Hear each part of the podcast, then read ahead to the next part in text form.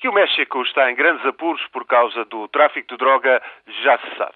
Desde o princípio de janeiro, cerca de uma centena de mortos veio somar-se aos mais de 15 mil caídos, aos 15 mil mortos, desde que o governo declarou guerra aberta aos cartéis mexicanos em 2006. A violência deverá aumentar, pois os 15 mil militares mobilizados pelo governo continuam a ter as maiores dificuldades para conter a violência, sobretudo no norte do país, junto à fronteira com os Estados Unidos. 2.400 mortos foi o balanço de 2009 na guerra das drogas e a mortandade continua.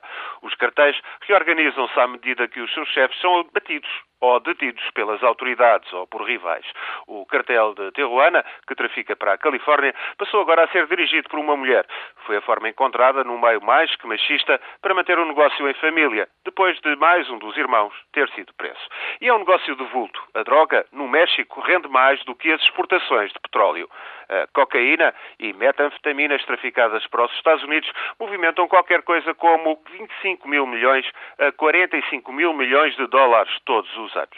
A lavagem de dinheiro é, pois, um maná também para os bancos mexicanos. Como já aconteceu na Colômbia, a economia mexicana está inquinada pelo narcotráfico. Banca, empresas e até a própria cultura popular, que tem nas canções em louvor dos traficantes um dos seus maiores expoentes dos últimos anos.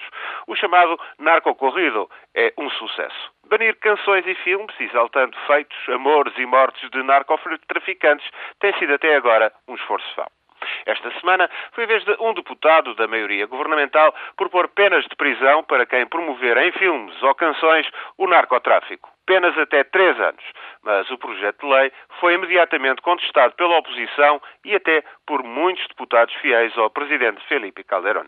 Proibir o narcocorrido atenta contra a liberdade de expressão ser imposto, até canções tradicionais poderiam ser banidas. Seria o caso da popularíssima La Cucaracha, que já não pode caminhar porque não tiene, porque lhe falta marihuana para fumar. E sendo assim, admite-se agora que a divulgação de tais canções ou filmes obriguem, pelo menos, a uma possível advertência, como se faz para o tabaco, do género o narcocorrido pode prejudicar a sua saúde ou então o narcocorrido mata. Pelo caminho que leva à discussão, dá bem para ver os apuros em que se encontra o México.